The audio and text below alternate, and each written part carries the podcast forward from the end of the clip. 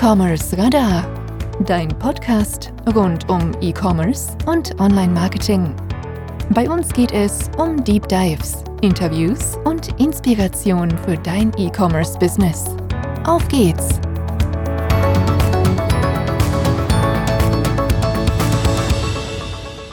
Ich darf euch recht herzlich zu einer weiteren Podcast-Episode hier beim E-Commerce Radar willkommen heißen. In meiner heutigen Podcast-Episode habe ich den Johannes Sering von Travador zu Gast. Johannes ist ja Spezialist, wenn es darum geht, Startups, junge Unternehmen zu restrukturieren, die Prozesse so zu optimieren und kosteneffizient zu arbeiten, dass das Unternehmen fit für die Zukunft gemacht wird. Insbesondere dann, wenn mal so der erste Hype vorbei ist, wenn so das erste, die erste richtige Wachstumsphase vorhanden war, geht es ja sehr häufig darum, dass die Strukturen nicht mit dem Unternehmen beispielsweise gewachsen sind und dass ein gewisser Overhead entstanden ist und Johannes hat in der Vergangenheit unter anderem auch bei Rocket Internet eine Expertise aufgebaut, die heute dazu führt, dass Travador wesentlich effizienter ist, mit nur einem Bruchteil der Mitarbeiter wesentlich mehr Ertrag, wesentlich mehr Umsatz generiert und das natürlich in einem E-Commerce Umfeld, dem Travel-Bereich, der sehr kompetitiv ist.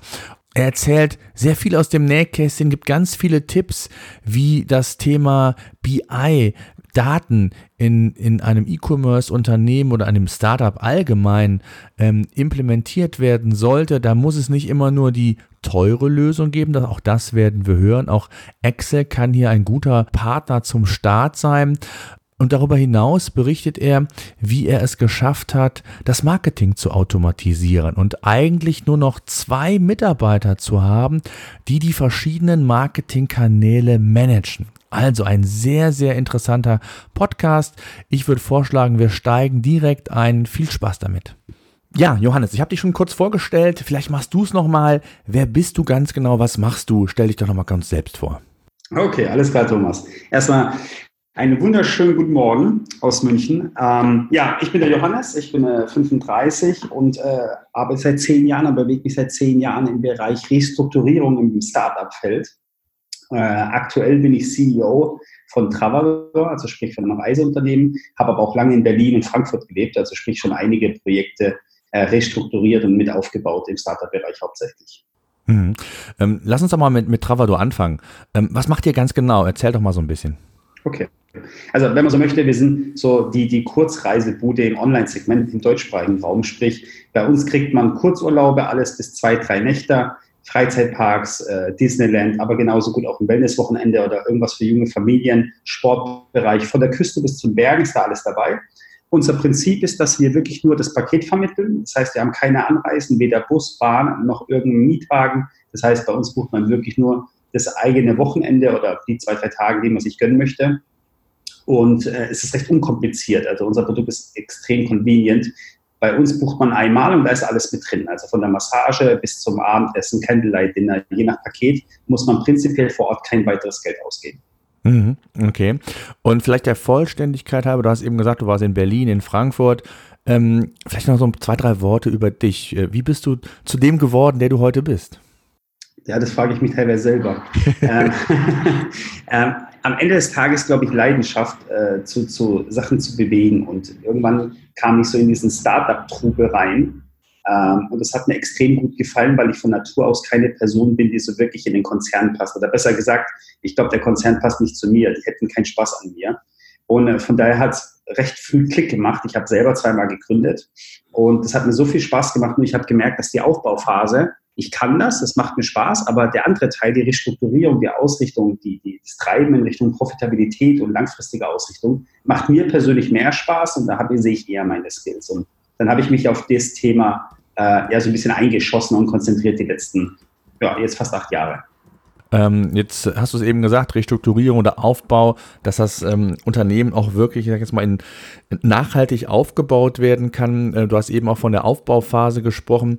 Was sind so deine Erfahrungen, die du in den letzten zehn Jahren gemacht hast? Also es ist ja oft als Startup, weiß man, oder auch als junges Unternehmen einfach, ähm, es ist unheimlich viel los, man, man, man ist voller Elan und macht auch hier und da vielleicht Fehler, hat ein, Overhead auch angehäuft und irgendwann merkt man, dass das Unternehmen vielleicht auch schneller wächst, als einem manchmal lieb ist und die Strukturen wachsen nicht mit. Was sind so deine Erfahrungen, was wichtig ist, gerade um so einen nachhaltigen ähm, Geschäftserfolg auch hinlegen zu können? Mhm. Also ich, ich, spreche jetzt mal ganz gezielt nur vom Bereich Startup, weil ich glaube, Old Economy und Mittelstand bewegen sich ein bisschen anders, mhm. obwohl die oft auch die gleichen Probleme haben, muss man auch ja, absolut. sagen. Ähm, ja, ich glaube, ein Startup kommt einfach von einer anderen Evolution und anderen Intentionen. Ne? Ich glaube, ein Startup ist extrem gepusht, fremdfinanziert, muss schnell wachsen, auf dem Markt behaupten, Marktshare abgreifen, schnell expandieren. Äh, und in der gleichen Zeit lernt man eigentlich erstmal Produkt selber, Team selber und überhaupt Strukturen selber kennen.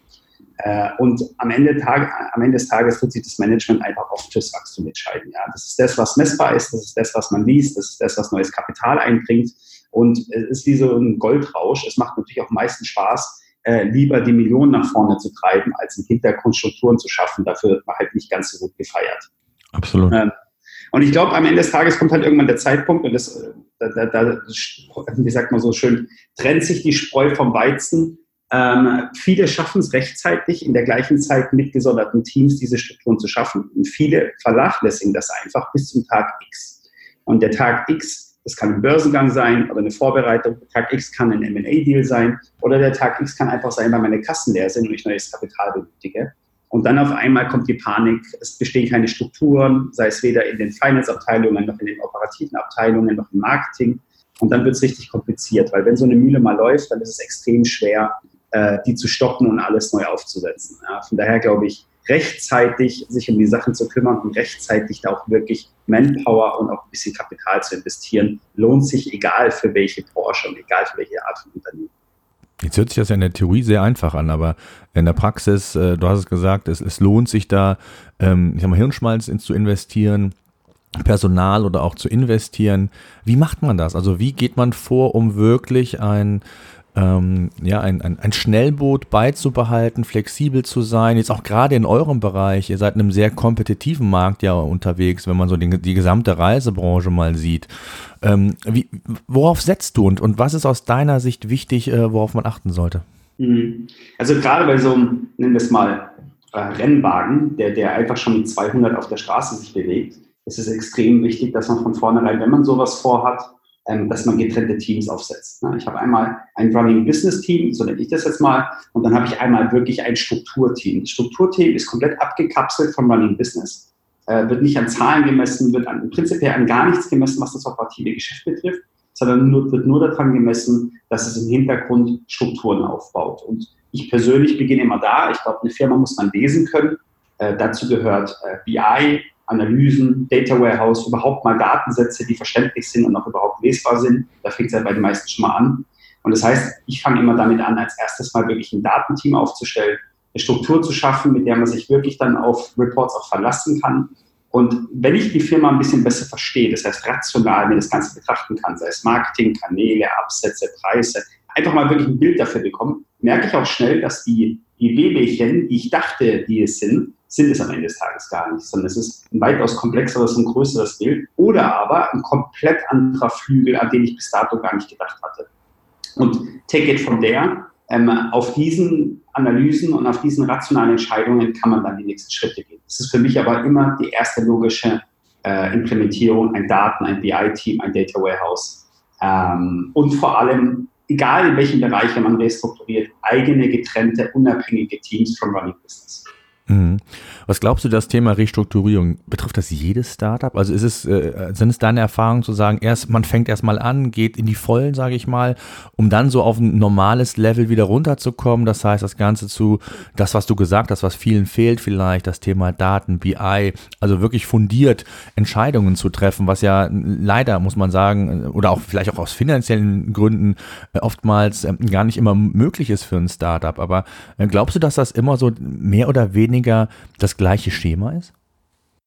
Ähm, ja, glaube ich schon. Also ich behaupte es jetzt einfach mal so, ob man da vielleicht nicht ganz der Meinung sind. Ich glaube, es ist unabhängig vom Produkt, es ist unabhängig vom Segment, unabhängig von der Evolutionsstufe eines Unternehmens. Ich glaube, es ist einfach der Wille. Es ist auch definitiv nicht die Kosten. Ja, kann, ich glaube, das ist immer so die Ausrede, wir haben kein Geld dafür. Das stimmt nicht.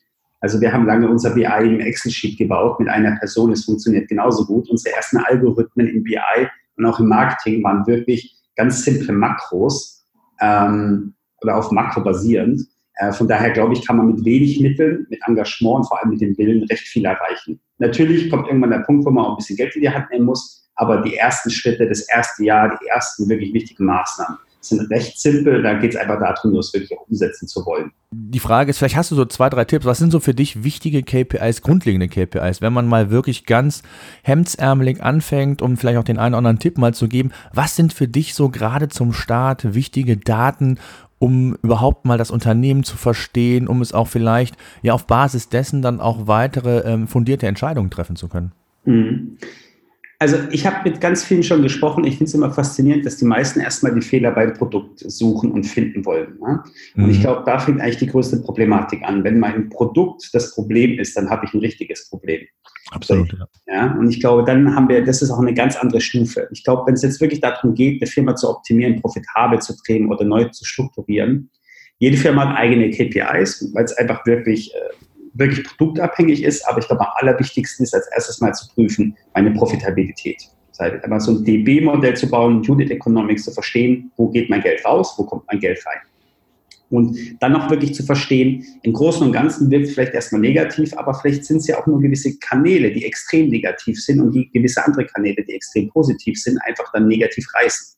Sondern wirklich mal das Ganze auseinanderzufummeln. Das heißt, ich habe ein Produkt, ich habe 20, 30 Absatzkanäle, wie verhalten sich die Absatzkanäle, was habe ich für Kostensätzen auf den Absatzkanälen, wo bekomme ich wiederkehrende Kunden, was sind loyale Kunden, was sind eher unloyale Kunden, wie bewegen sich die Warenkörbe, und wenn ich mir dieses ganze Bild, was natürlich noch weitaus komplexer gestaltet werden kann, angeschaut habe, merke ich recht schnell, dass vielleicht 70, 80 Prozent der Umsätze profitabel sind oder schnell zu drehen sind. Und dann habe ich diesen Overhead von 15 bis 20 Prozent. Einfach mal exemplarisch gesprochen. Und diese 15 bis 20 Prozent, die muss ich so schnell wie möglich abschneiden, weil die im Prinzip die komplette operative Unternehmung in Gefahr bringen. Und das sind, glaube ich, so die ersten Maßnahmen, die jeder machen kann, äh, und die in jedem Unternehmen, egal in welcher Evolutionsstufe, extrem wichtig sind, weil sie einfach unnötig sind. Und solche Umsätze kann man in der Regel auch nicht kurzfristig drehen. Hm. Jetzt ähm, hast du gesagt, ein Overhead entsteht, aber der Overhead ist ja nicht nur, ich sag mal, von der Kosten, also von, von der Kostenseite jetzt für, für Vertrieb, Marketing, sondern sehr häufig auch im, im Personalbereich. Ähm, wie sind da deine Erfahrungen? Ist es auch da wichtig, nochmal ähm, das Rad neu zu drehen oder ich sage mal auch da zu restrukturieren, auf, auf andere Kompetenzen zu setzen, weil man das vielleicht auch erst zu spät gemerkt hat oder den Fokus anders richten muss. Wie, wie sieht es da aus? Weil gerade das Thema Fachkräftemangel, Personal, gerade auch in Startups, die richtigen Leute zu finden, die motiviert sind, die das nötige, die nötige Expertise haben. Wie wichtig ist das Team dahinter aus deiner Sicht? Team is all. Also ist auf jeden Fall meine Meinung. Ich glaube, kein Unternehmen dieser Welt äh, kann Erfolge feiern mit einem schlechten Team.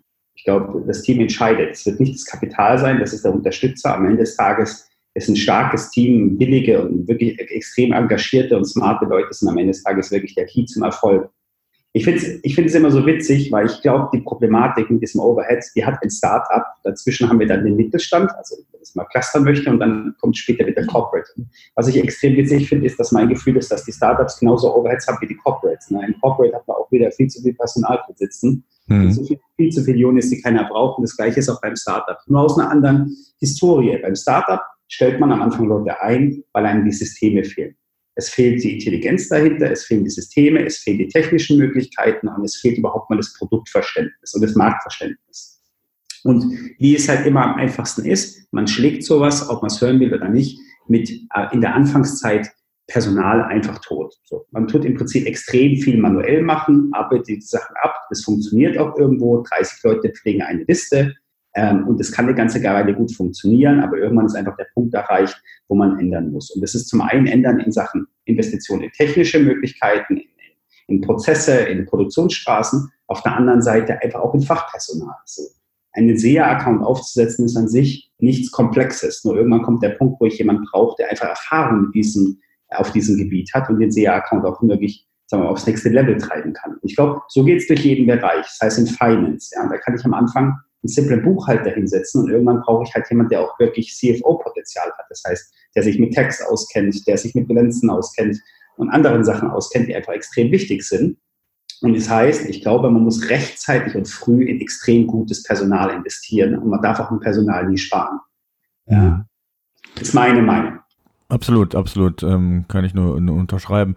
Ähm, was würdest du denn sagen? Also es gibt ja unterschiedliche Größen von Startups, die, die richtig durchfinanziert sind, die bootstrapped sind. Ähm, gibt es irgendein, ich sag mal, ein Level, wo du sagst, ab dem und ab der Größe lohnt es sich, äh, über das Thema Daten, BI nachzudenken. Manchmal ist es ja auch oversized, äh, wenn ich gerade äh, gestartet bin, bin zwei, drei Leute und versuche das Ganze erstmal so richtig auf die Straße zu bringen. Ab wann ist so dein, oder was glaubst du, wann ist der richtige Zeitpunkt, sich mit diesen Themen, die wir jetzt bis gerade besprochen haben, auch auseinanderzusetzen und ab, ab welcher Größe lohnt es sich? Was würdest du sagen? Ich glaube, es gibt keine Größe. Ne? Ich glaube, das tut ein Unternehmen mit 100.000 Euro Jahresumsatz genauso gut wie eins mal unter den Unicorns mit, mit Milliardenumsätze. Beim anderen ist es mehr oder weniger Pflicht, beim anderen ist es freiwillig. Aber ich glaube, es tut jedem Unternehmen gut und vor allem entlastet es den Unternehmer, den Gründer, den Entrepreneur. Ne? Ich glaube, es ist einfach ein weitaus äh, schöneres Gefühl zu wissen, wo wir in der Firma stehen, als, als ins Blaue reinzuarbeiten. Und sobald man irgendwie strukturiert jeden Tag seine Zahlen vor sich hat, das muss ja kein Riesenset sein, einfach so ein kleines Cockpit zur Firma führen, dann habe ich so groben Überblick und fühle mich, glaube ich, auch als Unternehmer am Anfang extrem sicher oder sicherer und kann auch Entscheidungen schneller fallen. Von daher würde ich behaupten, jedem Unternehmen tut das gut. Die Frage ist, in welcher Komplexität und Größe. Mhm. Ähm, hier reicht am Anfang einfach ganz simpel Excel-Reporting, irgendwas, was man selber bastelt, wo einer noch in Google Docs irgendwie Sachen einträgt und man das Ganze einfach irgendwo auswertet oder konsolidiert. Und später wird es dann einfach ein, ein, komplexes Data Warehouse, was im Prinzip dann wirklich tiefgreifende Analysen treibt. Das braucht natürlich ein kleines Startup nicht. Aber am Ende ist, glaube ich, tut es jedem gut. Es kann mir mhm. keiner erzählen, dass das äh, ein klares, simples wie an der Autoscheibe. Ich vergleiche das immer mit einer Autofrontscheibe. Ne? Die, die, kann stark verschmutzt sein, dann sehe ich nichts mehr, so leicht verschmutzt, das passt noch, aber sie kann halt kristallklar sein. Und wenn ich persönlich jetzt, wenn man mal schnell fährt, 200 fahrt, dann ist es schon lieber, wenn die Scheibe auch richtig sauber ist, äh, als wenn sie jetzt stark verschmutzt wäre. Und ich glaube, das Gleiche ist auch beim BI.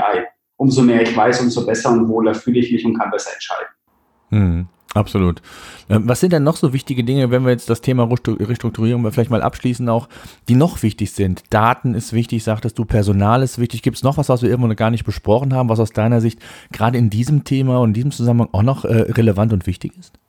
Na, ich glaube, es, es gibt extrem viele Punkte. Ich glaube, also meiner Meinung nach wichtig ist, ich muss an den richtigen Stellen die, äh, die richtigen Leute platzieren. Also so viel zum Personal. Ich brauche im, fin im, Finanzwesen, das heißt in Finance, brauche ich Leute, die haben Berufserfahrung. Also hier muss ich sehr stark auf den CV achten. In, in Tech brauche ich Leute, die Erfahrung haben. Das heißt, ich brauche Leute mit Berufserfahrung. Nicht ein Jahr, nicht zwei Jahre, eher fünf bis zehn Jahre. Auch hier ist wiederum der CV entscheidend. Wenn ich jetzt eine Sales Unit habe, brauche ich eher engagierte Rockstars. Da ist zum Beispiel der CV überhaupt nicht entscheidend, sondern eher das Engagement und der Wille dahinter. Das heißt, ich muss wirklich von vornherein die richtigen Leute an die richtige Stelle setzen. Äh, und das ist, glaube ich, die erste Bravour. Zweite Bravour ist, wirklich einen transparenten Überblick zu bekommen. Das wäre dann in dem Fall BI. Dritter Punkt ist für mich ganz klar Firmenkultur. Ja, ich glaube, es ist extrem wichtig, dass man Firmenkultur fährt, weil am Ende des Tages sind alle fürs gleiche Arbeiten, alle fürs gleiche Leben und sich so eine Leidenschaft entwickelt. Dann hat man halt von vornherein einfach 20, 30 Prozent mehr Effektivität in der kompletten Organisation. Und die Leute helfen sich auch viel stärker untereinander und halten auch viel mehr zusammen in Zeiten, wo man mal Unterstützung benötigt. Das kann vieles, vieles auskletten, was man in normalen Unternehmen gar nicht machen könnte. Ähm, ja, und last but not least natürlich Kapital. Äh, wenn man Kapital benötigt und Fremdkapital benötigt, ist glaube ich, extrem wichtig, auch in der Umstrukturierungsphase rechtzeitig zu wissen, was ich brauche und das Unternehmen auch durchzufinanzieren. Das heißt, nicht immer Häppchen reinzuholen, also sprich, da mal 50, da mal 100, da mal 500, je nach Unternehmensgröße, sondern wirklich mal, man sagt ja immer so 18 Monate, jetzt eher mal für 20 Monate sich durchzuinvestieren, soweit es möglich ist, um einfach Ruhe und fokussiert die Strukturierung abschließen zu können und dann wieder auch wachsen zu können. Wenn ich die ganze Zeit im Core-Management nur damit beschäftigt bin, Funding zu betreiben oder auf Fundraising bin, dann defokussiere ich das komplette Unternehmen. Hm. Wie sind denn die Erfahrungen bei euch, bei Travador? Vielleicht kannst du uns da mal so ein bisschen mitnehmen. Wie ist da die Reise bisher gewesen? Seit wann gibt es Travador? Ähm, wie seid ihr gestartet und, und wie groß seid ihr jetzt? Vielleicht kannst du das mal kurz skizzieren, was ja auch sehr spannend und interessant ist. Ja, ähm, also Travador kommt ursprünglich als Spin-off von Groupon Travel, also das, das ehemalige äh, Senior Management und die Geschäftsführung Deutschland von CityDeal und später Groupon hat äh, später Travador gegründet als, als Core-Idee war das Coupon Travel oder besser gesagt als Ursprung. Ähm, daraus hat sich de, dann Travador später entwickelt. Travador wurde 2013 im März gegründet, wurde dann recht schnell aufgebaut. 13 kam schon das erste Funding rein, 14 das nächste Funding, dann kam großer Pro7 Media Deal, auch noch in 14. 15 bin ich dazu gestoßen und zum damaligen Zeitpunkt, äh, also ich hatte noch ein Projekt in Berlin, das ich abgeschlossen hatte und kam dann nach München zum Travador-Team, einfach weil ich die Leute kenne und wir uns schon lange vertrauen und auch schon sehr intensiv zusammengearbeitet haben. Und 2015, als ich gekommen bin, standen wir gut da. Wir sind extrem stark gewachsen, über 100 Prozent jedes Jahr. Aber genau das, was ich vorhin angesprochen hatte, hat einfach noch gefehlt, so die Struktur. Wir haben verstanden, wie wir schnell wachsen. Wir haben verstanden, wie wir Funding betreiben, Kapital bekommen oder andere große Kooperationen bekommen. Aber wir haben einfach noch nicht verstanden, wie wir Struktur schaffen, Personalkultur, wie wir uns ausrichten. Aber im Prinzip das komplette, ähm, so der Eisberg, die unteren acht Zehntel, die haben einfach noch gefehlt. Und die waren damals über 120 Leute. Ja. Wir sind heute jetzt in Summe Vollzeitangestellte 28 bei fast dreifachem Umsatz zum damaligen Zeitraum. Das zeigt einfach mal schon, wie, wie effizient man die Unternehmung auch richtig ausrichten kann. Ähm, genau, und heute bewegen wir uns als Mittelständler. Ich würde nicht sagen, dass wir ein Hyperwachstum-Startup sind. Das sind wir nicht. Wir sind genauso wie die auch ein Unicorn. Äh, das werden wir auch nie sein, weil es einfach nicht passt sondern wir sind ein, ein gesundes und für unsere Verhältnisse erfolgreiches Mittel, Mittelständler und äh, wir versuchen uns da jetzt in diesem Markt und Segment einfach zu etablieren und weiter zu wachsen, aber gesund zu wachsen. Das heißt, gesund zu wachsen heißt für uns hauptsächlich organisch, nicht künstlich zugekauft und irgendwas zwischen 15 bis 25 Prozent Jahreswachstum auf den Märkten. Und die nächsten Ziele sind einfach Expansion in anliegende Länder, die für uns Sinn ergeben. Das sind so mal grundlegend gesagt die, die Ziele, die wir aktuell verfolgen. Mhm. Ähm, bevor wir zum, zum Thema Marketing kommen und auch gerade, wie, wie da die, die Reise äh, sich entwickelt hat und worauf es da ankommt, ähm, das Thema Automation spielt ja nicht nur im Marketing eine, wesentliche Rolle, sondern auch bei den Geschäftsprozessen, äh, bei dem Thema Struktur. Wie wichtig ist das mittlerweile geworden, gewisse Dinge zu teilautomatisieren, zu automatisieren und da eben auch auf Overhead zu verzichten und da noch kosteneffizienter zu werden. Wie ist da die Entwicklung? Wie wichtig ist das für, für euer Unternehmen? Extrem wichtig, ja, extrem wichtig. Ich finde immer im ersten Moment, wenn man sich das anhört, für Laien hört sich das immer so negativ an, weil es macht erstmal so einen Anschein, man will Personal abbauen, mhm. was bei uns aber gar nicht der Fall ist, sondern ich glaube nach wie vor dran, also am Anfang beginnt man halt in unserem Fall jetzt mit zehn Hotels. Ne? Mittlerweile haben wir mehrere tausend Hotels. Das ist einfach auch ein Volumenthema. Irgendwann kann man dieses Volumen der Qualität manuell nicht mehr betreiben. Mhm. Das heißt, ich brauche Prozesse, die mich dabei unterstützen. Und es gibt ja auch verschiedene Prozessmodelle. Das heißt, ich habe Teil, teilautomatisierte Prozesse, ich habe vollautomatisierte Prozesse, ich habe Prozesse, die am Ende gesteuert werden, ich habe Prozesse, die am Ende kontrolliert werden. Das heißt, es gibt ja wirklich verschiedene Modelle. Und wir haben für unser Modell, äh, für die komplette interne nennen wir es mal Produktionsstraße, haben wir Salesforce für uns gewählt. Äh, das ist ein System, mit dem ich schon lange zusammenarbeite, sehr erfolgreich, ohne jetzt da Werbung machen zu wollen, aber das ist einfach mal ein Beispiel, ein exemplarisches Beispiel. Und hier haben wir wirklich Produktionsstraßen gebildet. Das heißt, es fängt im Sales an, es geht über After Sales, es geht über unser QA, es geht dann in die Redaktion, es geht von dort aus ins Marketing und im Prinzip haben wir wirklich einen Workflow erschaffen, der so aufeinander abgestimmt ist, das ist wirklich eine Klaviatur, dass wenn eine Freigabe fehlt, dann wandert das Produkt zum nächsten Manager und muss dann nochmal vorkontrolliert werden. Und dann am Ende des Tages kann dieses Produkt gar nicht mehr falsch laufen. Das heißt, jeder Prozess wurde einmal geprüft. Bildmaterial, sind alle Workflows eingestellt, ist das Marketing hinterlegt, welche Kampagnen sind hinterlegt, was ist das Budget auf dem Produkt. Bis hin zu, sind die Bilder bearbeitet und in richtigen Formaten hochgeladen für die einzelnen Websites, weil wir jetzt nicht nur eine eigene Webseite haben, sondern auch viele andere White Labels liefern. Ähm, und aus dem Grund haben wir nahezu keine Fehlerquellen mehr. Das, das, also die Automatisierung, die ist für uns intern extremer Segen. Und selbst wenn was schief oder verrutscht, dann werden die Mitarbeiter per SMS benachrichtigen. Und ich glaube, gerade unsere Mitarbeiter fühlen sich extrem wohl, diese Stütze im Hintergrund zu haben. Und mhm. last but not least natürlich mit einem Drittel des Personals wie früher bei bestimmt zehnfacher Qualität, bei dreifachem Umsatz. Das sind einfach Zahlen, die sprechen für sich. Von daher macht es für jedes Unternehmen einfach Sinn. Ja, super. Ähm, vielleicht kannst du uns mal so ein bisschen mitnehmen, wie seid ihr denn strukturiert? Also ihr habt 28 Mitarbeiter. Äh, ist das meiste BI, Technik oder IT? Wie viel sind im Marketing? Habt ihr auch Sales? Also äh, vielleicht kannst du das ganz grob mal skizzieren, dass man da auch ein Gefühl für bekommt. Das ist, glaube ich, ganz interessant. Also ich glaube, die, die wichtigste und interessanteste ist bei uns Internet Marketing, deswegen fange ich damit an. Wir, wir für unseren kompletten Marketingapparat, der doch recht komplex ist, weil auch das Produkt einfach ein bisschen komplizierter ist, durch Kontingente und Saisonalitäten und so Themen kann man jetzt ein Produkt nicht das ganze Tag, das ganze Jahr in Kampagnen laufen lassen, sondern muss da wirklich fein justieren. Wir sind aktuell äh, Vollzeit im Marketing zwei Personen. Ja, und zwei Personen managen unser komplettes Marketing. Das funktioniert aber wirklich nur, weil eigentlich 80 Prozent unserer Marketingkanäle automatisiert sind. Das heißt, wir machen wirklich eigentlich nur Anfang zu der Endkontrollen. Wir, wir, prüfen eigentlich nur noch stichprobenartig und betreuen logischerweise ein, zwei große Affiliates. Aber der Rest ist bei uns wirklich technisch vom System aus ausgesteuert und wird nur noch mal durch finale Freigaben oder durch Stichproben, wie ich gerade schon erwähnt habe, geprüft. Ähm, das, so ist unser Marketing strukturiert. Wir haben äh, BI haben wir in der Form nicht mehr. Wir haben, wir haben die letzten zwei Jahre extrem stark in BI investiert. Das heißt, wir haben heute so ein holistisches Bild. Wir nennen das intern ein Cube. Das ist unser Data Warehouse und das ist so gebaut, dass sie in jeder Abteilung mit den richtigen KPIs ihr Set bekommen und die können sich einfach ganz simpel in Excel ihre Reportings zusammenbasteln per Drag and Drop. Also jeder hat praktisch sein Cockpit und wir kriegen auch für jede Abteilung, ich glaube, wir haben im Haus, hört sich übertrieben an, in unserem Fall macht es einfach Sinn, glaube ich, 150 automatisierte Reports, die täglich ausgelöst werden, ähm, teilweise sogar stündlich, um Sachen zu verfolgen. Das heißt, was wir im Prinzip machen, ist ganz klassisches Management. Ich würde behaupten, dass 70 Prozent unserer Mitarbeiter managen einfach ihren Arbeitsplatz und tun operativ gar nicht mehr so viel machen. Ja. Mhm. Dann haben wir Sales. Sales ist ganz klassisch Einkauf. Ähm, da haben wir aktuell gerade fünf Leute sitzen, die kaufen einfach unser Produkt ein. Das ist aufgeteilt einmal in Hunting und einmal in Farming. Das heißt einfach wirklich neue Leads reinholen, das ist bei uns die Hunting-Abteilung. Farming ist dann, wenn man so klassisches Account-Management, wenn man so möchte. After Sales ist dann Partnerbetreuung, gehört aber zu Sales bei uns angedockt dazu. Und dann haben wir schon mehr oder weniger unsere Entwicklung, das heißt unser eigenes System. Wir haben wir arbeiten bis auf Salesforce mit keinem Fremdsystem. Das heißt, alles andere, was wir machen, ist wirklich eigen entwickelt. Hier haben wir zwei Leute sitzen in der IT für die komplette Entwicklung unserer Struktur und unseres Systems.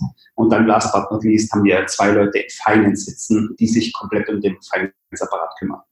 Mhm. Ja, das ist im Prinzip unser Team. Sehr lean, sehr, sehr, sehr schmal und sehr effizient. Mhm. Absolut. Äh, hört sich auf jeden Fall so an. Äh, deswegen lass uns mal zum Thema Marketing kommen. Ihr habt ja gesagt, ihr seid sehr gut gewachsen und ihr versucht, die verschiedenen Kanäle ähm, wirklich äh, zu automatisieren. Jetzt, jetzt nimm uns mal so ein bisschen mit. Was sind eure Kanäle? Ähm, wo schaltet ihr Werbung? Wie wichtig ist Thema SEO, SEA vielleicht, also Google Ads, Facebook? Ähm, seid ihr in all diesen Kanälen unterwegs und wo, wo, wo fokussiert ihr euch drauf? Und was habt ihr für Learnings in den letzten Jahren gezogen? Okay, ja, also wir sind eigentlich in allen Kanälen unterwegs, heißt noch lange nicht, dass wir alle Kanäle gut machen. Ja? Ich glaube, das ist von vornherein, glaube ich, eine wichtige Message. Ähm, nur Hauptkanal bei uns ist wirklich äh, Brand und Direct. Da sind wir einfach die letzten Jahre extrem gewachsen und extrem stark. Ähm, wir arbeiten recht viel im SEA-Bereich, also einfach Google Advertising, dieser Bereich ist bei uns wirklich zu 99 Prozent vollautomatisiert. Das heißt, wir haben ein eigenes Bidding-Tool entwickelt. Wir haben wirklich einen eigenen Algorithmus. Hört sich immer so komplex an. Am Ende des Tages ist es gar nicht so komplex, sondern wir haben uns einfach Bidding-Parameter gesetzt. Und bei uns ist es so, dass unser Produkt muss immer zum Display direkt angedockt sein, da bei uns die Kontingente so extrem entscheidend sind. Das heißt, wir brauchen einfach Inventar hinter einem Produkt, sonst lohnt es sich nicht, dieses Produkt zu bewerben. Und deswegen sind unsere Anzeigen wirklich nochmal einen Tick komplexer, als wenn man jetzt einen Staubsauger verkaufen würde, der im Prinzip einfach auf Lager ist. Ja? Äh, bei uns dreht sich das Kontingent jeden Tag aufs Neue. Dann arbeiten wir im Affiliate-Bereich zusammen. Das ist im Travel-Segment einfach extrem stark mittlerweile. Da gibt es ein paar große Affiliates, die den Markt dominieren. Und es gibt halt extrem viel kleine. Ich glaube, in Summe arbeiten wir mit über 4000 Affiliates zusammen, von, von mini bis extrem groß. Äh, dieser Prozess ist zu 80, 90 Prozent automatisiert. Also im Prinzip der komplette Longtail ist automatisiert. Äh, wir haben aber trotzdem extrem engen Kontakt zu unseren großen Affiliates und das ist auch eine persönliche Schiene. Hier müssen wir wirklich täglich abgleichen und auch versuchen, wirklich unsere Note mit reinzubringen. Das heißt, das ist eigentlich der letzte übrig gebliebene manuelle Teil. Ähm, dann haben wir natürlich SEO. SEO ist bei uns so ein, so ein naja, es drückt so ein bisschen im Schuh. Wir waren nie wirklich gut im SEO, weil wir nie wirklich Fokus drauf gesetzt haben. Mittlerweile bewegen wir uns da ganz gut. Ähm, aber wir setzen auch weiterhin nicht ganz so viel Prio drauf. Äh, hat aber interne Gründe, oder besser gesagt Marktgründe. Der Markt ist teilweise extrem stark besetzt. Mhm. Die Keywords, wo wir uns bewegen und in der Positionierung haben wir gesehen, dass wir lieber in andere Kanäle investieren. Das wäre bei uns dann der nächste Kanal, das ist Social Media.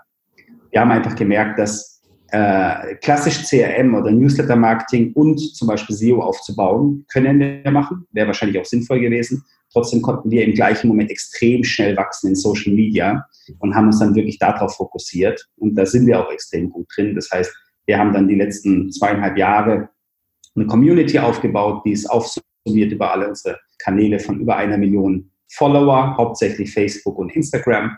Und hier wachsen wir jeden Tag extrem stark und sehen auch mittlerweile extrem gute Conversion Rates. Plus, dass wir einfach eine Community geschaffen haben, die wir für uns positiv verwenden können. Das heißt, wir haben wirklich Follower und, und so eine Art ja, Mitgliedschaft, die wirklich auf uns warten und besser gesagt jeden Tag sich freuen, wenn was Neues reinkommt. Und das finden wir wirklich faszinierend, wie diese Social Media Bereiche einfach eine komplett andere Dynamik haben, wie jeder andere Marketingkanal im Online-Segment. Mhm. Und dann haben wir last but not least natürlich E-Mail-Marketing. Ja, Im E-Mail-Marketing äh, in unserer Größenordnung ist es gar nicht so entscheidend. Es ist eher so Stammkundenbetreuung. Wir haben roundabout eine halbe Million Adressanten. Ähm, aber wir machen hier kein fancy äh, Targeting. Wir haben, wir haben ein Targeting-Set, wir versuchen das gut möglich zu machen. Wir müssen sehr auf die Produkte achten, weil ein Münchner Produkt oder in Südtirol funktioniert halt nicht in Berlin. Das heißt, wir gruppieren es eher nach Lokalitäten. Ähm, aber wir machen hier keine Clusterings nach irgendwelchen Devices oder nach irgendwelchen Softwares, die verwendet werden oder solche Spielereien, sondern wir haben irgendwie ein Parameterset von 20 Parametern und nach denen steuern wir die einzelnen E-Mail-Buckets aus. Funktioniert auch sehr gut, aber ist auch kein Prio-Kanal von unserer Seite aus. So, mhm. das Großen und Ganzen unser Marketing. Ne? Hauptsächlich. Social Media, Direct Brand und dann SEA. Hm. Jetzt äh, hast du ja im Grunde um die gesamte Klaviatur, also zumindest die, fast die, die, die wichtigste Klaviatur im Online-Marketing mal so ein bisschen äh, dargestellt, wo ihr auch unterwegs, äh, unterwegs seid. Ähm, aber wie schaffe ich es gerade in den verschiedenen Bereichen Automation hinzukriegen? Du hast gesagt, ihr macht das mit zwei Leuten. Also wenn ich jetzt beispielsweise äh, mal an eine Facebook-Ads-Kampagne denke, ähm, die zum Teil ja mehrstufig sein sollte, also sprich äh, mit, mit Remarketing und, und was alles dazugehört, äh, Custom Audiences, viel Testing, also auch was Werbung Werbemittel angeht. Ähm, wie schafft ihr da einen Automatisierungsprozess hinzubekommen? Also grundlegend glaube ich, ist es am allerwichtigsten, dass sich, und da profitiert Marketing am meisten von, ist einfach eine Datenstruktur. Ja. Was wir wirklich gemacht haben, ist ein Data Warehouse geschaffen. Daran haben wir zwei Jahre entwickelt. Dieses Data Warehouse ist einfach so, dass wir wirklich über jeden Kanal, jeden einzelnen Datensatz, jeden Touchpoint einspielen lassen. Wir haben ein holistisches Bild auf unserem Produkt dieses Data Warehouse ist angekapselt an, äh, angekapselt an alle unsere Marketingkanäle, gleichzeitig aber auch an alle unsere Backend-Systeme, Frontend-Systeme und last but not least an den Bedienersysteme, wie zum Beispiel ein Salesforce. So, aus dem Grund können wir einfach mittlerweile ganz andere Sachen machen, die, die wenn man getrennte Systeme hätte, gar nicht funktionieren würden. Unsere Automatisierungen sind auch nie zu 100% automatisiert, bis auf SEA zum Großteil, aber unsere Automatisierungsprozesse funktionieren so, dass wir, wenn wir Kampagnen anlegen, automatisch Testings anlegen. Das heißt, wenn wir eine Kampagne anlegen, tun wir automatisch gleich zwei Tests mit anlegen. Und wir messen praktisch aktuell pro Produkt zwei bis vier Tests gleichzeitig und versuchen dann anhand der Tests, also ganz simple ABs, versuchen wir dann auszurichten. Das heißt, wir tun wirklich on the fly das Produkt nochmal umschalten, wenn wir merken, dass der andere Kanal oder der andere Test ein Tick besser funktioniert. Das heißt, anderes Bildmaterial, anderes Budget, andere Target Group, Audience, alles, was dazugehört. Ähm, Natürlich nicht immer in vollem KPI-Set, das heißt, wir, fokussieren uns da schon immer auf, auf ein, zwei Themen bei den Tests. Aber so ist unsere Automatisierung. Das heißt, mit einem Klick kann dann eine Person praktisch die Kampagne umschalten und wir konnten auf jeden Fall aus unserem Verständnis aus dieser Kampagne das Effizienteste rausholen. Und wir haben alle Kanäle einfach so entwickelt, dass wir früher ein Marketingteam hatten, was natürlich größer war als zwei Personen. Die Leute, wo es heute machen, sind wirklich Betreuer, wenn man so möchte. Die tun das Ganze managen. Aber natürlich die Entwicklung dahinter, die hat natürlich länger gedauert. Ne? Wir mhm. hatten Zeiten acht Leute und diese acht Leute haben eigentlich aus sieben Programmierern und BI-Leuten gestanden. Also wir hatten wirklich keine Marketing-Experten, sondern wir hatten einfach technische Experten da sitzen, wo die Basis dafür geschaffen haben. Und heute wird einfach nur noch gemanagt und wenn wir das neu entwickeln müssen, dann greifen wir auf unser altes Team zurück, aber die nicht mehr für uns proaktiv arbeiten, sondern mittlerweile ihre eigenen Firmen haben. Ah, okay, verstehe ich. Ja, okay. Und jetzt hast du gesagt, was mich natürlich interessiert als ähm, Entwickler einer äh, SaaS-Lösung im Bereich SEO, ähm, ähm, dass nutzt ihr im Moment stiefmütterlich, äh, wohlwissend, also zumindest als was ich jetzt mitkriege, du sagst, euer Fokus ist gerade das, was, was Kurzurlaube angeht, ist ja schon eine Nische, also gerade so ein bisschen longtailiger als jetzt klassisch äh, eine Pauschalreise oder sonst irgendwas. Ähm, wieso habt ihr den Kanal bisher noch nicht so bespielt? Ist er euch zu langfristig, nicht zu, nicht zu automatisieren, weil man doch da sehr viel, ich sag mal, Handwerkszeug investieren muss, um, um auch wirklich gut und weiterzukommen? Was sind die Gründe dafür? Ich glaube, es ist beides. Also früher gab es einfach keine Priorität, früher war Wachstum angesagt, da war SEO einfach, naja, ein nerviger Kanal, der viel zu lange benötigt, deswegen wurde er lange vernachlässigt, also ja. einfach hausgemacht. Ähm, und am Ende des Tages natürlich braucht man guten Content dafür. Und auf jeden Fall ist da dieser manuelle Aspekt der Produktion hinterlegt. Ne? Mhm. Und ich glaube, das sind die zwei Gründe, warum wir es nie wirklich fokussiert haben. Wir machen es mittlerweile, äh, wir sind trotzdem ein Tick anderer Meinung, auf jeden Fall fürs Travel-Segment. Wir sehen unser SEO langfristig auch über Social Media und über allgemeinen Content, also nicht Travel-Content, sondern eher allgemein.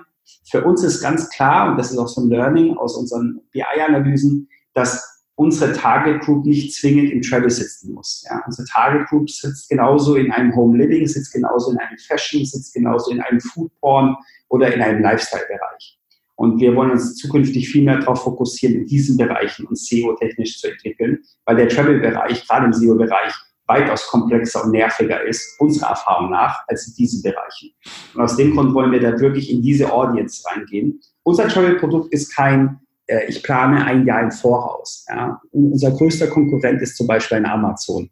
Wenn sich eine Dame eine Woche vorher für 300 Euro ein paar Schuhe bestellt bei Zalando oder irgendwas anderes Schönes bei Amazon, dann hat sich's erledigt mit der kurzfristigen Wellnessreise. Mhm. Unser Produkt ist wirklich ein Lifestyle-Produkt und deswegen versuchen wir uns auch immer mehr an dem Lifestyle-Segment zu orientieren und gar nicht im Reisesegment. Das heißt, was für, also Facebook hast du gesagt, aber auch was für Content-Formate bespielt ihr denn? Also bei Facebook ist das Thema Video für euch wichtig? Äh, seid ihr auch im Influencer-Marketing dann, um, um, ich sag mal, das Thema Lifestyle nochmal zu, äh, zu projizieren und zu pushen? Ähm, sind das wichtige Kanäle und wichtige Content-Vehikel für euch? Hm. Also ähm, es gibt viele Sachen, an denen wir gerade dran sind, die aber noch nicht gepublished sind. Einiges davon wird dieses Jahr noch kommen, unter anderem YouTube. Also ich glaube an Video und unsere Tests sagen ganz klar, dass Video sehr stark ist. Äh, bei Facebook selber haben wir nicht die Erfahrung gemacht. Wir, wir haben ja einiges mit Video ausprobiert, aber wir sehen da keine exorbitant stärkeren Kampagnen als im, im statischen Bereich. Das mag aber auch Produkt oder der Aussteuerung geschuldet sein. Ähm, trotzdem ist Video ein Thema, was wir fokussieren und forcieren werden. Ja, auch einfach Produktvorstellungsvideos, wirklich äh, Landschaftsdrohnenaufnahmen, einfach Themen, die die Leute interessieren. Ja. Also es gibt im Reisebereich zum Beispiel ganz viele diese Achterbahnvideos. So Zeug kommt extrem gut an, also wo ich die Leute auch wirklich engagen kann und wo die Leute so einen Gaming-Faktor dabei haben. Also unsere Erfahrung ist, die Leute müssen mit dem Video irgendwas machen können. Nur anschauen ist langweilig geworden im Reisebereich, sondern wenn du da wirklich mitfahren kannst, ist es weitaus spannender. Mhm. Ähm, allgemein im Content-Bereich, wir haben einen Blog, der, der, ist recht neu. Wir hatten auch schon einige Blogs in der Vergangenheit, deswegen ist es nichts Neues. Aber ich glaube, in unserem neuen Blogformat, wo wir auch wirklich mit, mit Fremdcontent, der für uns geschrieben wird, sprich mit ganz vielen Reiseberichten arbeiten. Hier haben wir eine Influencer-Plattform aufgebaut, wo praktisch Blogger in Deutschland kostenlos verreisen können über uns äh, im Gegenzug aber auch dann dementsprechend über diesen Content oder über diese Reise berichten. Ähm, und lauter so Themen, die kommen, die sind aber alle noch nicht wirklich spruchreif. Also wir arbeiten an denen, die sind auch teilweise schon gepublished, aber nichts, wo ich jetzt sagen würde, dass wir da große Erfolge bis dato messen konnten. Hm. Im Influencer-Bereich ist es last but not least so, dass wir unsere Erfahrung gemacht haben. Travel ist da nicht so stark bedient. Es gibt im Lifestyle-Segment extrem starke Influencer. Ja. Äh, da versuchen wir gerade einiges zu testen, aber wir sehen da Kosten, Nutzen und Effizienz nicht ganz so, wie wir uns das vorstellen. Mhm. Ähm, wie schafft es, wie schafft ihr es, also über euer BI-System nehme ich an, aber gerade du sagst ja auch die, die gerade das Thema Customer Journey, äh, das heißt wirklich diese Touchpoints zu ermitteln, ist ja eigentlich so die besondere Herausforderung, insbesondere das, ich sag mal, Wer- oder kanalübergreifend zu schaffen. Also zu sagen, ich habe jetzt bei Facebook mein Reporting, das ist das eine, aber das wirklich Kanal für Kanal übergreifend, transparent zu machen, das ist ja eigentlich die, die Kernherausforderung, um es dann auch vergleichbar machen zu können. Ähm, wie seid ihr da, wie habt ihr das geschafft? Also das ist ja wirklich schon ein sehr komplexes Thema. Also ich glaube, wichtig ist, dass man sich mit jedem Kanal wirklich ganz individuell auseinandersetzt. Ne? Wir haben auf jedem einzelnen Kanal extrem unterschiedliche Journeys. Wir haben ganz viele sehr, sehr kurze Journeys, wir haben aber auch Kanäle, die extrem lange Journeys haben. Wir haben Traffic, der wirklich nur ein Opener ist. Wir haben Traffic, der mehr oder weniger in unser Verständnis so der Sticky-Teil ist. Und wir haben dann wirklich Conversion-Traffic. Und wir sehen jeden Kanal in einem sehr, unterschied in einem sehr unterschiedlichen Blickwinkel. Ja, zum Beispiel ein Facebook bei uns haben wir einmal Last-Ticket-Ermessung, aber hauptsächlich für unser Business messen wir den Kanal auf Attribution, auf einer klassischen Badewanne. Weil wir gemerkt haben, dieser Kanal ist kein Last-Kick-Kanal, aber er öffnet extrem viel Kunden. Er hält auch die Community extrem lange sticky und er greift sie zum richtigen Zeitpunkt ab, aber er ist nicht der Kanal, wo die Leute drüber kommen, um wirklich zu konvertieren, obwohl wir dem Lied ganz klar diesen Kanal zuordnen können. Ja? Einem Affiliate wiederum, der kommt direkt über den Cookie und kauft. So, das heißt, ich habe eine extrem kurze Journey, ich kann es extrem gut zuordnen.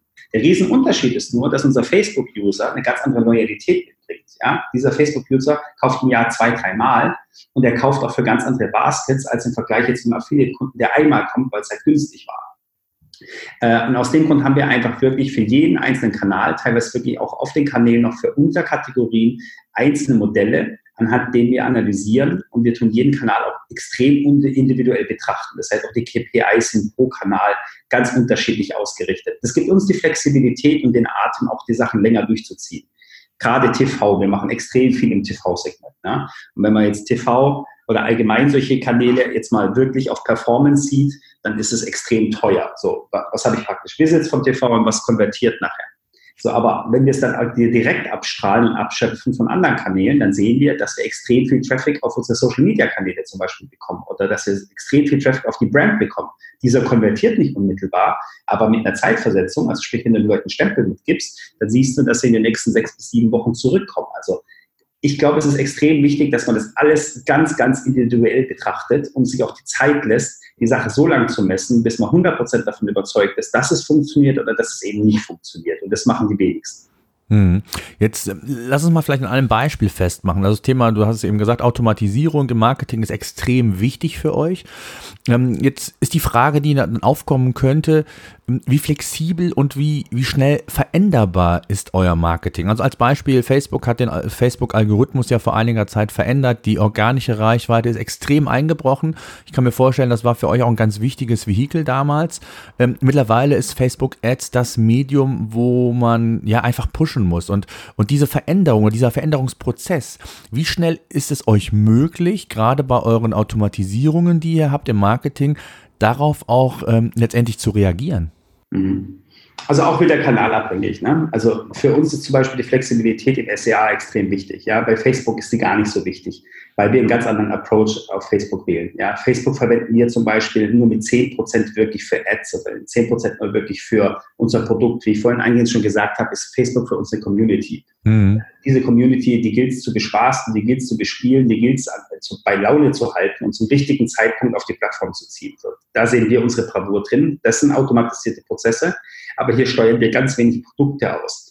Äh, bei SEA ist es ein ganz anderes Spiel. Hier haben wir zu 100% Produktanzeigen. Ja, hier müssten wir wirklich reagieren können, weil hier stecken Spendings dahinter.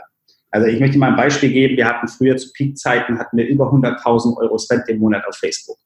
Äh, Im Prinzip haben wir einfach das gemacht, was alle machen. Ja? Also die ganzen Kampagnentypen, was es alles gibt. Von Lookalike bis Heute machen wir das alles nicht mehr, haben im Prinzip unsere eigene Logik entwickelt, wie wir Produkte aussteuern. Und ich gebe heute noch 4% davon aus bei fünffachem Umsatz.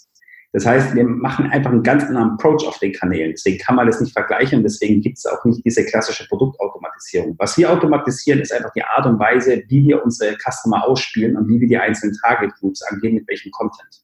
Das heißt, wenn wir auch Gewinnspiele zum Beispiel publishen oder anderen Content, dann ist das nicht nur ein Content, sondern teilweise gehen wir auf 10, 12 verschiedene Target Groups mit ähnlichem Content, der aber ein bisschen anders geschrieben ist, ein bisschen anderes Bildmaterial hat, der ein bisschen andere Laufzeiten hat, der einfach so, wo die kleinen, feinen Sachen geändert wurden. Bei SEA können wir eigentlich von heute auf morgen ändern.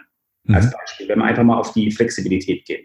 Hier gehen wir wirklich über ein ganz klassisches Parameterset. Wir haben ein Positionierungsset, wir haben ein Maximalbit, wir haben ein Minimalbit, wir haben die Änderungen in der Kampagne und wir messen gleichzeitig noch Kontingent und wir messen gleichzeitig noch allgemeines Kaufverhalten auf dem Produkt.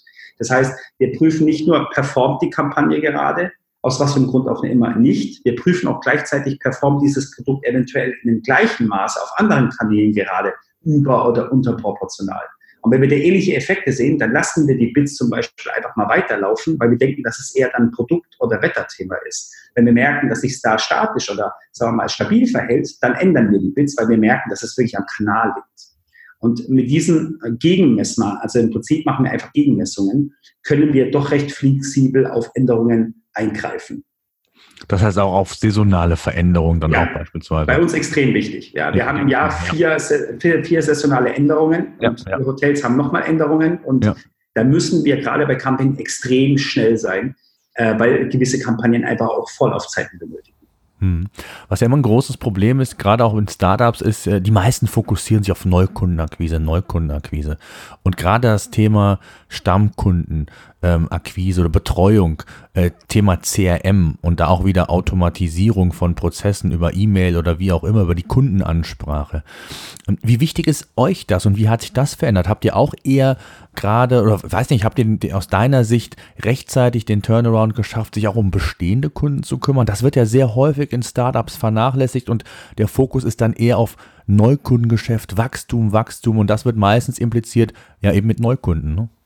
Absolut. Also, um ehrlich zu sein, wir haben früher nur auf Neukunden geachtet, weil es einfach einfach war. Wir haben einfach um den Trichter immer reingeschüttet. Und ich glaube, wie in jedem Modell, äh, ein Neukunde kostet immer mehr als ein Bestandskunde. Ne? Vor allem, wenn ich ein, guten, gutes Produkt habe, einen guten Service biete, dann gibt es recht wenig Grund, warum der Kunde dich nicht weiterhin empfehlen sollte oder aber warum man nicht nochmal kaufen sollte. Ja. Oder vielleicht sogar mehrfach nochmal kommen sollte. Und wir haben es am Anfang genauso wenig gemacht, bis wir einfach festgestellt haben, zur damaligen Zeit noch mit anderen Kostensätzen mit anderen Margen, dass wir einfach auf der ersten Order nicht profitabel sind. Das heißt, du brauchst eine Mischkalkulation, wo du einfach zwingendermaßen Neu- oder Altkunden mixen musst. Ähm, und heute sind wir so, dass fast 50 Prozent unserer Kunden sind wirklich wiederkehrende Kunden, das heißt Bestandskunden. Wir messen das auf einer, auf einer 12-Monats-Kohorte, ähm, wo unser Kunde teilweise drei bis vier Mal im Jahr kommt oder aber uns effektiv weiterempfiehlt. Ähm, wie haben wir das geschafft? Das kommt einfach daher, dass wir unsere Kunden heute anders bedienen. Früher haben wir uns auf die Kanäle verlassen, was kommt von SEA rüber, was kommt von, von Affiliates rüber, was kommt von Display rüber. Heute betreuen wir unsere Kunden in der Community. Das heißt, wir haben einfach einen dauerhaften Kontakt zu unserem Endverbraucher. Und durch den dauerhaften Kontakt können wir ganz anders Einfluss auf diese Kunden ja, wir wissen, wann der Kunde im Urlaub war, wann er vielleicht Interesse hätte. Wir wissen, dass der Kunde einen Freund hatte, der jetzt gerade in Griechenland war, also ist gerade das Griechenland-Thema irgendwo im Raum. Ähm, das hört sich jetzt alles so datengetrieben an, aber am Ende des Tages sind es einfach relevante Daten, die für uns entscheidend sein können. Am Ende des Tages versuchen wir einfach den Kunden jeden Tag wenigstens einmal auf unsere Plattform zu holen, also sprich auf die Social-Media-Plattform, um irgendwo die Brand im Hinterkopf zu behalten. Dass wenn die Entscheidung kommen sollte, wir verreisen kurzfristig oder wir hätten keine Lust auf Wellness oder ich bin gerade irgendwie ausgelaufen, wir brauchen Entspannung, dass dann unsere Brand ganz vorne ansteht. Und ich glaube, das machen wir heute recht gut. Mhm. Wie wichtig ist da das Thema auch E-Mail-Marketing insgesamt für euch? Mhm. Es ist, es ist auf jeden Fall eine Konstante, sagen wir mal so. Ja, wir haben, wir haben äh, um, um roundabout äh, nach der DSGVO eine halbe Million äh, Adressanten wir bespielen die recht regelmäßig, aber jetzt nicht Spam, sondern wir sind da sehr vorsichtig, was wir machen.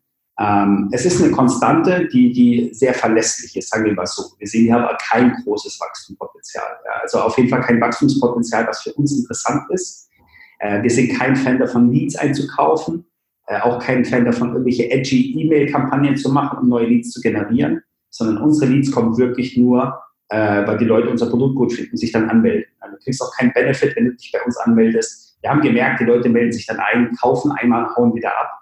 Ähm, dann haben wir das gleiche Prozedere wie bei unseren Affiliate-Partnern. Ja, dann haben wir einen Kunde, der einmal kommt, den Rabatt mitnimmt und nie wiederkommt. Wir wollen mhm. mittlerweile wirklich auf Qualität gehen und unsere Kunden wirklich halten. Und für unser CRM, also unser CRM bei Travador ist ganz klar zu 95 Prozent, wenn nicht sogar mehr, Social Media. Das ist kein E-Mail-Marketing, das sind keine automatisierten E-Mail-Ketten, ähm, oder Geburtstagsmails. Das ist alles irgendwie ein Add-on, das läuft auch ganz gut. Aber wirklich der Touchpoint und die Kundenpflege findet bei uns in Social Media statt. Das heißt, es ist gar nicht so wichtig für euch das Thema Individualisierung oder Personalisierung, kann man das so sagen? Also gerade, ich sag mal, die meisten sagen ja, ich, es muss immer individueller sein, immer besser auf den einzelnen Nutzer abgestimmt sein, die, die Werbebotschaft oder der Content, der letztendlich auch Mehrwert bieten soll. Wie wichtig ist das Thema für euch? Personalisierung, vielleicht auch das Thema Predictive sogar, vorzu, äh, zu ahnen, zu erahnen, was der Kunde vielleicht als nächstes haben will. Sind das Themen, mit denen ihr euch beschäftigt? Auf jeden Fall. Also, gerade ich beschäftige mich damit, weil ich es extrem spannend und faszinierend finde. Äh, heißt nicht, dass ich alles befürworte. Ne? Ich, ich glaube, da sind viele Punkte dabei, wo wir extrem viel noch lernen können, allgemein, auch in Deutschland. Ähm, das sind viele Sachen dabei, die, die grenzwertig sind. Ich glaube, es sind auch viele Sachen dabei, die nicht auf jeden zutreffen. So, unsere Erfahrung ist, man kann nicht alles wissen. Und unser Produkt ist wirklich so volatil und so sprunghaft, weil teilweise eine kleine Situation, ein Abendessen mit Freunden, die gerade jetzt beim Wellnesswochenende waren, genau das triggern, dass unsere Kunden dann verreisen werden nächste Woche. Diese Entscheidung ist nicht vorhersehbar. Ja? Und wir haben einfach für uns gemerkt, wir versuchen den Leuten individuelle Sachen auszuspielen in der Hinsicht, dass wir wissen, wo sie wohnen, wo sie arbeiten, soweit wir die Informationen von denen bekommen. Wir wissen, was sie gut finden. Sind sie eher der Wellness-Typ? Sind sie in einer Beziehung? Was für uns entscheidend ist, dann haben wir ein Pärchenprodukt. Sind es eine Familie? Das heißt, habe ich hier noch Kinder dabei, dann ist es nochmal ein ganz anderes Produkt. Hat die Familie eventuell dazu noch einen Hund? Also im Prinzip versuchen wir wirklich auf Produktebene wirklich so weit einzuschränken, dass jetzt einer mit Hund oder mit Kindern keine Produkte bekommt, die Adults only sind. Ganz mhm. banales Beispiel. Ja? Mhm. Ja. Ähm, und so versuchen wir eher unsere Kunden individuell anzugehen. Mhm, absolut, ja, super. Also ähm, finde ich super. Das ist, ich, ich, spreche auch mit vielen Startups und mit, oder kenne natürlich auch viele, weil ich selbst natürlich äh, schon einige gegründet habe und auch äh, verkauft habe und auch jetzt wieder in einem Startup mit PageRangers bin. Ähm, ja, kann ich nur, kann ich nur unterschreiben und ich glaube, das ist ganz, ganz wichtig, dass man sich da vor allen Dingen, man kann sich auch in den Dingen verrennen. Ne? Also man kann zu granular werden ne? und, und, und, und das ist, glaube ich, auch eine ganz große Gefahr, zu sagen, ich möchte personalisieren und dann mache ich das bis ins, in, ins kleinste Detail äh, und, und um dann festzustellen, festzustellen, dass das gar nicht so effizient ist, wie man sich das vielleicht vorgestellt hat. Ne? Ja, echt. Also was mich schon interessiert, wo, ich, wo wir auch dran sind, und das finde ich nach wie vor spannend, ist einfach so User Behavior. Ja, also ich glaube, mhm. jeder Kunde verhält sich auch ein bisschen anders. Ja. Manche sind Frühaufsteher, manche gehen früh ins Bett. Und ich glaube, da ist schon nochmal der Punkt, wo wir noch einiges optimieren können in dem Bereich, wirklich zu sagen, okay, wann bekommt welcher User in welchem Format seine Mail? Ja, oder ist der User eher bildlastig oder ist der User eher contentlastig? Das ist ja so ähnlich wie, ich habe eine Zielgruppe, die kauft sich halt die FAZ und ich habe eine Zielgruppe, die kauft sich halt die Bildzeitung. Das hat ja Grund. Und ich glaube, da wollen wir auch immer mehr hin, wirklich auch den Leuten den Content so zu liefern. Wenn einer halt viele Bildchen sehen will, dann kriegt er viele Bildchen oder Videos. Und wenn einer halt wirklich nur was lesen will, dann kriegt er halt Content mehr lesen kann. Und ich glaube, da sind wir noch weit weg davon, aber auf einem guten Kurs, weil wir es wenigstens erkannt haben für uns, dass da ein Mehrwert liegt. Wenn ich weiß, dass die Person immer um 14 Uhr seine Mails öffnet, dann nützt mir es nichts, wenn ich die um 17 Uhr erst ausschicke. Ja, das ist ja, und das ist ja auch die besondere Herausforderung, dann noch das kanalübergreifend äh, quasi zu verifizieren, weil ähm, im Facebook, bei Facebook kann der, ich sag mal, der Peak der Nutzung äh, ein ganz anderer sein als im E-Mail-Marketing. Äh, früher hieß es immer, die, die, die besten Tage im E-Mail-Marketing waren Dienstags und Donnerstags. Ähm, auch das ist ja aber sehr individuell mittlerweile geworden. Ich glaube, die Kunst ist es dann wirklich, ähm, für den jeweiligen Kanal herauszufinden, wann, ich sag mal, die Rush-Hour da auch dann stattfindet und der Peak entsprechend da ist, um dann auch wirklich das, äh, den, den, Nutzer am, im, ich sag mal, äh, zur besten Zeit auch erreichen zu können. Ne? Ja, erstens das und zweitens, also ich kann jetzt nur für unser Produkt sprechen, aber auch vom Netzwerk her kriege ich schon dieselbe Information auch über andere Produktgruppen und Sparten. Ich glaube, mittlerweile ist das Wetter auch extrem important geworden. Ja, und ich glaube, hier brauche ich einfach ein, ein Ad-Hoc-Marketing. Hier muss ich schnell handeln können. Äh, man, man, sieht ganz klar bei diesen Hitzewellen, die man jetzt hatten, sei es letztes Jahr oder auch dieses Jahr am Anfang des Sommers, mhm. dass egal bei welchem Produkt die Zeiten sich extrem verlagern. Ja, es wird nicht mehr um 8 Uhr abends geschaut, sondern vielleicht nur noch um 11 Uhr abends geschaut. Die Leute sitzen lieber draußen, grillen oder trinken noch einen Radler. Äh, und es ist einfach ein komplett anderes Kundenverhalten. Das heißt, nicht nur die Tage sind entscheidend geworden. Ich finde, wichtiger ist wirklich so der Tagesablauf. Zu heiß, zu kalt, es regnet. Ähm, die Leute sind daheim cozy.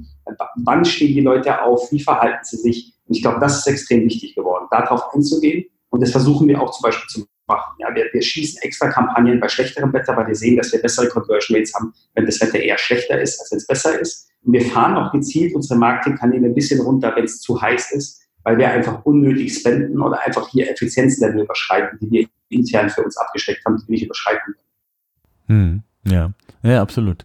Was sind so die, die nächsten Herausforderungen? Vielleicht mal so zum Abschluss. Ähm, womit, was sind so Themen, äh, die dich beschäftigen, jetzt neben dem, was wir gerade schon gesagt haben? Ähm, was sind so deine Themen, im, gerade jetzt speziell nochmal auf das Thema Marketing zu kommen, was so deine Herausforderungen sind oder wo du glaubst, ähm, was in Zukunft wichtig wird? Ja, also für uns ganz großes Thema ist Cross-Device.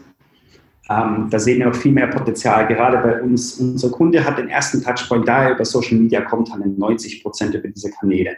äh, Mobile Traffic, die Conversion findet immer noch zu 80 Prozent über Desktop statt. Mhm. Das heißt, dieses Cross-Device-Thema ist für uns extrem relevant geworden und jetzt sogar eine Stufe größer noch. Wir reden eigentlich zu 90 Prozent mit Pärchen. Das heißt, ich habe jetzt nicht nur Cross-Device über, über eine Person, sondern ich hätte praktisch Cross-Device über zwei Personen, was es weitaus komplizierter macht, weil die Frau vielleicht morgens in der Bar das Produkt sieht und der Mann abends über seinen Account äh, am Desktop kauft. Und da versuchen wir viel mehr dazu zu lernen, wie wir dieses Konstrukt aufbauen könnten. Erstens zu lesen, mit wem sprechen wir überhaupt, mit welchen zwei Personen. Und zweitens auch hier den Connection irgendwo herzustellen. Das ist, glaube ich, einer unserer größten Themen, mit denen wir uns gerade beschäftigen.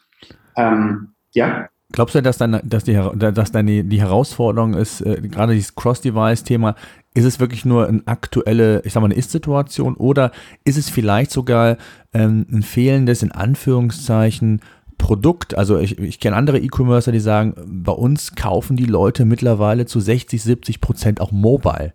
Ähm, und ähm, ist das Angebot, hinterfragt ihr euer Angebot? Also ist es einfach genug, auch mobile quasi bei euch ähm, den, die, die Reise zu buchen? Oder muss man da vielleicht, gibt es da irgendwo noch Reibungsverluste? Oder ähm, also was glaubst du, wo geht da die Reise hin? Wird das Thema Mobile, Desktop immer mehr ablösen? Es gibt andere Bereiche, ähm, gerade jetzt auch in, in unserem Bereich, wir sind ja sehr B2B gestrickt, ähm, da sind äh, die meisten äh, gehen bei uns, wenn sie unser, unser SEO-Tool ähm, mieten wollen, gehen über den Desktop-Bereich. Die schauen sich das nicht irgendwie auf dem Handy oder so an. Also es wird immer wieder Bereiche geben, wo sich das äh, natürlich irgendwie wieder verschiebt. Aber was glaubst du, wo geht da die Reise bei euch hin und, und äh, was, was glaubst du?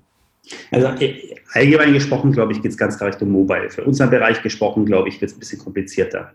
Ähm, einfach aus einem Grund der Touchpoint über die Kanäle wird immer mehr mobile-lastig. Ich gehe davon aus, dass zukünftig der erste Touchpoint 99 Prozent mobile sein wird. Ja? Mhm. Da werden vielleicht die Displays größer, aber ansonsten bleibt es der gleiche Device. Ähm, unser Problem ist, was wir ganz klar merken, ist, dass eine Person das sieht und abends wird zusammen angeschaut. Und wahrscheinlich ist es einfach menschlich, das sich am Desktop anzuschauen, weil es einfach ein größerer Screen ist und zu zweit einfach mehr Spaß macht, sich da die Bilder anzuschauen. Das ist, glaube ich, der erste Punkt. Und ich glaube, was du vorhin gesagt hast, ja, es nimmt zu, dass die Leute immer mehr Mobile kaufen. Trotzdem ist es, glaube ich, auch Warenkorbgröße abhängig. Ja? Und wir Absolut, haben Warenkörbe, die 300, teilweise 500 oder 1000 Euro überschreiten. Und ich glaube, gerade was in Deutschland, also ich rede jetzt mal für den deutschen Bereich, sind die Leute einfach teilweise noch extrem skeptisch. Sich mhm. äh, per Mobile 500 Euro kurz zu kaufen, das macht man schon lieber am Desktop, dann nimmt man sich Zeit dazu. Wir sehen ja auch ganz klar den Zahlungsmethoden, die verwendet werden, über welchen Device. Ähm, da ist auch so ein Trust-Thema, was extrem wichtig ist. Und das ist wahrscheinlich gerade im deutschen Bereich einfach auf Desktop größer als auf Mobile. Trotzdem glaube ich, dass nach wie vor Mobile immer extremer wird, immer wichtiger wird und wahrscheinlich auch immer conversion-intensiver wird. Wir, wir haben da keinen perfekten Prozess. Für, unsere, für unseren Moment klappt das sehr gut. Aber wir sehen auch ganz klar, dass bei uns Bildmaterial eigentlich der ausschlaggebende Punkt ist. Also der letzte Klick zum Kauf ist definitiv das Bildmaterial. Und da sind wir beim Mobile einfach noch eingeschränkt. Wir können nicht davon ausgehen, dass jeder ein Retina-Display hat oder ein OLED und jeder irgendwie das neueste, die neueste iPhone-Generation. Ja, 70 Prozent unserer Kunden haben immer noch ältere Generationen von Handys und teilweise von diesen 70 Prozent über 60 Prozent noch Androids. Das heißt, der Display wird automatisch immer kleiner und aus dem Grund glauben wir, wird es bei uns erstmal so bleiben, dass die Conversion via Desktop stattfinden wird oder per Tablet, was bei uns auch stark zunimmt. Hm. Was glaubst du, ähm, vielleicht nochmal so zum, zum Abschluss mal so, so ein Blick auf die einzelnen Kanäle. Ähm, was werden die sich, glaubst du, wie die sich verändern werden? Also Ad, Google Ads zum Beispiel gilt ja eher als teurer Kanal. Hängt natürlich immer ein bisschen von der Branche, aber ich denke, kann mir vorstellen, gerade im Reisesegment zahlt ihr da keine niedrigen ähm, CPCs. Ähm, und es wird eher teurer als günstiger. Und ähm, Facebook ist noch so der Kanal, wo es noch ein bisschen günstiger ist. Äh, Instagram und, und, und Co. Äh, sind jetzt auch noch so Themen, die kommen immer mehr. Ähm, was glaubst du, wie es sich verschieben wird? Gerade auch das Thema Bewegtbild nimmt ja immer mehr zu. Du hast gesagt, ihr macht sehr viel TV-Werbung.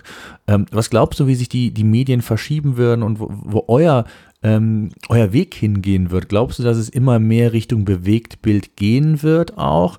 Gibt es ja kontroverse Diskussionen. Der eine sagt aktuell noch nicht, gerade wir hatten eben das Thema Mobile und äh, das Thema auch Mobile Business, Abschluss von im, im, im mobilen Umfeld. Ähm, es spielt das Thema Daten oder Datentarife auch mittlerweile ja immer noch bei uns in Deutschland äh, durchaus ähm, einen gewissen Punkt oder hat noch einen gewissen Einfluss, weil nicht jeder hat eine Datenflat, also kann sich nicht unbegrenzt Videos anschauen, außer vielleicht mal man ist irgendwie bei der Telekom und hat so ein Teil, eine Teil-Flat. Äh, ähm, was glaubst du, wo da die Reise hingehen wird und wie ihr euch auch dahingehend verändern müsst, vielleicht sogar? Also fangen wir mal äh, mit, mit dem Google-Teil an, weil ich glaube, der ist auch von unserer Seite aus hochgradig spannend, äh, einmal ganz kurz zu präsentieren. Ähm, Google selber oder allgemein, sagen wir mal, dieses Thema SEA sehe ich auch nach wie vor als extrem wichtig. Es ist nur extrem wichtig, wie ich es mache. So, wir haben, ich kann einfach mal ein Fallbeispiel geben. Wir haben früher einfach unsere Produkte versucht zu verkaufen. So, das hat bedingt gut funktioniert. Wir haben zu Peakzeiten fast eine Viertelmillion Euro im Monat ausgegeben auf diesen Kanal, ja, was extrem viel Geld. Das muss man erstmal haben. Ich meine wirklich monatlich nicht jährlich. So, heute sind wir bei drei- oder vierfachen Umsatz, ein bisschen abhängig vom Monat und bewegen uns in, in einer Kosten-Umsatz-Relation von teilweise vier bis sechs Prozent. Das mhm. heißt also weit weg davon von früher. Also wir, wir unterschreiben sogar heute unsere fünfstelligen Ausgaben im Monat.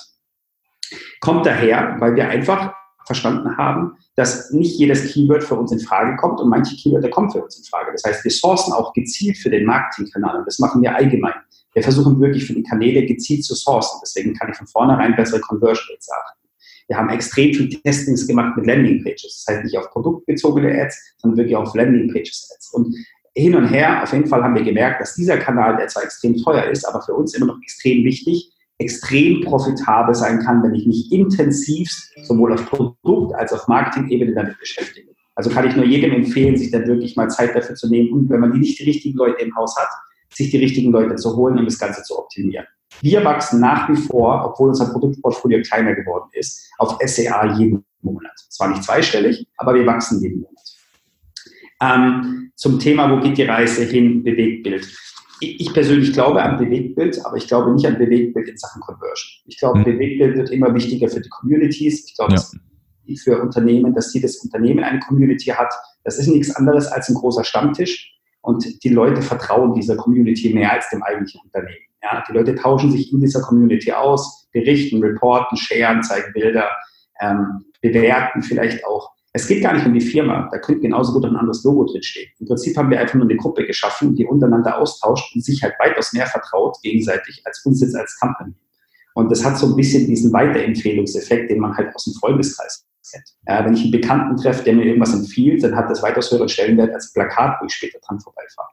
Und ich glaube, das ist wichtig für die Zukunft, und um diese Community aufbauen zu können und vor allem halten zu können, ja, es nützt ja nichts, wenn ich eine Million habe und jeden Monat verliere ich 100.000.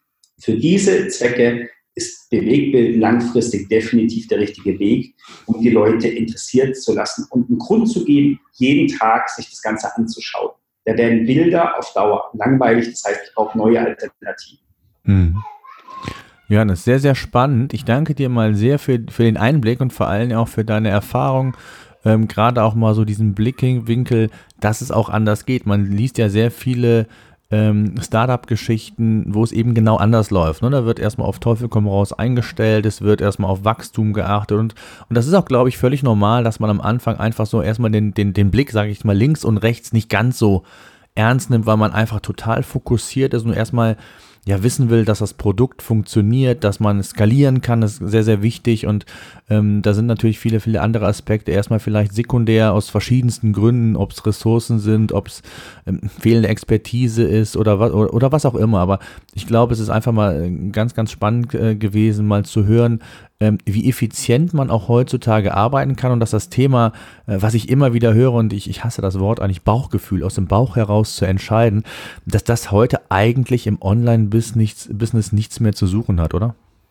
Ich glaube, die Entscheidung dahin, ja, also ich glaube, die Entscheidung zu treffen, den Mut zu haben, jetzt nicht mehr stark zu wachsen, sondern zu drehen. Ja. Oder ich nehme jetzt irgendwie Betrag X in die Hand und engagiere ein Team, um mir ein BI aufzubauen. Ich glaube, das ist noch die Mut- und die Bauchschussentscheidung. Ja, hier brauche ich noch dieses Entrepreneur, diesen, dieses ja. Bauchgefühl. Im Nachhinein kann ich nur jedem an die Hand legen, kein Unternehmen der Welt wächst, weil einer immer nur aus Bauchhaus entscheidet. Das ist hochgradig riskant und gefährdet die komplette Unternehmung. Ich glaube, an gewissen Stellen braucht man diesen Mut, aber zu 90 Prozent sollte man sich auf rationale Grundlagen vertrauen. Und das ist am Ende des Tages in der Regel Daten oder Leute, die Daten verstehen. Ja, absolut, absolut. Super. Ich danke dir, danke dir sehr. Danke dir. Oder euch weiterhin viel Erfolg, auf dass eure ja, Wachstumsziele auch eintreffen. Vielen, vielen Dank. Dankeschön. E-Commerce Radar. dein Podcast rund um E-Commerce und Online-Marketing. Bei uns geht es um Deep Dives, Interviews und Inspiration für dein E-Commerce-Business.